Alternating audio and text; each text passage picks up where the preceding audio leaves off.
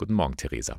Ja, guten Morgen, Bernhard. Theresa, im Bundestag wurde am Mittwoch über die Neuregelung eines Gesetzes zur Suizidhilfe gesprochen. Welche Richtungen sind denn dabei deutlich geworden? Wo geht's lang? Im Prinzip sind es ähnliche Vorlagen wie schon bei 2016, äh, wie diese Paragraph neu ähm, formiert wurde. Und da gab es drei Grundlinien.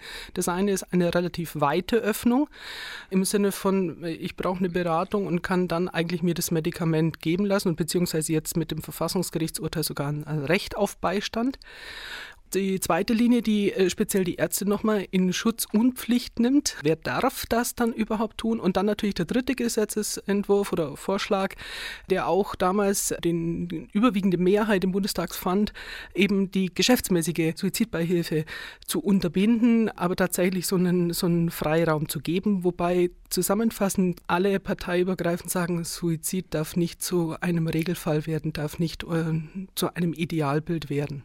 Es wurde sehr würdig diskutiert, hieß es hinterher, sehr respektvoll miteinander, äh, ganz anders, als man sonst beim Bundestag gewohnt ist. Wie hast du diese Diskussion erlebt? Ähm, ich denke, die Politiker sind sich hier gerade jetzt in einem Gesetzgebungsverfahren sehr, sehr, sehr darüber bewusst, dass es hier jetzt sehr viel Vorsicht zu walten geht und Sachlichkeit und vor allen Dingen ein für das Gesellschaft hin Mitdenken gibt. Denn das wird Veränderungen geben. Denn wir sind hier in einer Problematik drin wie in einem Tischtuch. Wenn ich an einer einen Ecke ziehe, bewegt sich die andere Ecke, aber auch das ganze Tuch. Das heißt, was macht so eine Entscheidung mit einer Gesellschaft? Was ist der Auftrag eines Staates von Politikern, die auch die Regierung stellen, die Gesetze formieren, die eigentlich einen Schutzauftrag haben für ein Volk, das so ein Gesetz plötzlich zulässt? Das würde ja nämlich äh, bedeuten, der Schutz des Lebens ist nicht mehr so unantastbar. Ich selbst darf mein eigenes Leben antasten und darf davon auch erwarten, dass mir andere dabei helfen, mich unterstützen. Das ist tatsächlich mal eine ganz neue Sichtweise. Das ist der Paradigmenwechsel, der drin steckt. Hm. Das heißt nicht nur das äh, Recht auf diese Selbstbestimmung, die damit drin steht, sondern auch, wo ein Recht ist, eine Pflicht. Und da äh, ist die Aussage nicht nur von der Theologie her, sondern auch von der Philosophie her, der Mensch ist ein dialogisches Wesen, auf ein Du hin ausgerichtet. Das heißt, ähm, ich werde nicht alleine geboren und ich sterbe auch nicht alleine. Es wird zwar immer als Argument hergegeben, aber tatsächlich, äh, ich werde von meiner Mutter entbunden und auch die Zeugung geht nicht alleine. Von dem her ist dieses dialogische Prinzip plötzlich aufgebrochen, weil es heißt die Autonomie des Einzelnen. Nun sagt aber jemand, mein Leiden ist so groß, die Schmerzen sind so massiv, ich möchte nicht mehr oder auch, ähm, auch selbst wenn man nicht todkrank ist, ich bin autonom, ich bin selbstbestimmt, ich darf doch selber entscheiden, ob ich leben will oder nicht. Das sagt ja das Bundesverfassungsgericht, ja, ist möglich.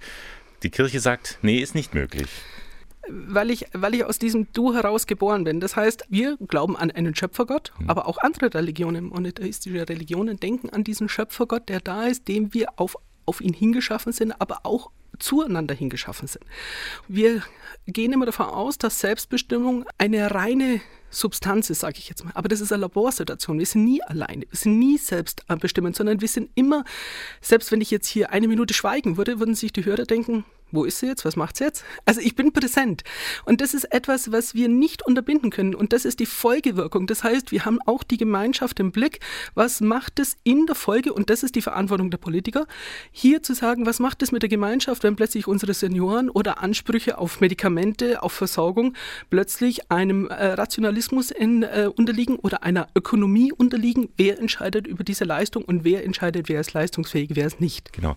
Das ist ja die große Gefahr, die dahinter steckt, die man ja sieht, wenn ein Recht auf Suizid ist, wann kommt die Pflicht? Wann heißt es irgendwann mal, ja, du bist der, der Gesellschaft eine Last, du fühlst dich selber als Last, du kostest praktisch nur Geld, ja dann mach doch diesen Schritt. Genau, das kann entstehen und das haben wir jetzt bei der, bei der Lehre der katholischen Kirche. Das heißt, der Mensch ist in sich geschützt. Er hat die Würde von der Verschmelzung der Eis- und Samenzelle an, besitzt er als Persona diese Würde. Und die ist unveräußerlich, unverbrüchlich, egal in welchem Lebensstand ich bin, in welcher Leid- oder Glückssituation ich bin, die ist unverbrüchlich. Und dieser Punkt ist unantastbar. Mhm. Und das ist das Entscheidende, aus dem heraus sich alles heraus entscheiden muss. wie es weitergeht. Also es gibt kein uh, The Point of No Return, sage ich jetzt mal. Das Bundesverfassungsgericht hat ja eindeutig entschieden. Ja. Ähm, damit äh, wird es kommen, wird die assistierte Suizid äh, wird kommen. Die Frage wird aber sein, wie kann man es so regeln, dass es eben nicht zu einer negativen Sterbekultur geht. Ich merke, mit wie viel Leidenschaft du auch äh, von diesem Thema sprichst und äh, was sich da bewegt. Aber zum Abschluss nochmal die Frage, wie geht es jetzt dann im Bundestag äh, weiter? Wie sind da die Vorgaben? Die Diskussion ist eröffnet und äh, meiner Kenntnis nach soll im Juni schon relativ ein Abschluss erfolgen. Und ich glaube, dass es jetzt notwendig ist, dass das Gesetz wird kommen, keine Frage. Wie weit man es einengen kann, weiß man nicht. Aber jetzt darüber breit ins Gespräch zu kommen. Mhm. Über unser Selbstverständnis als Volk, als Bürger, als Christen, wie wollen wir miteinander leben?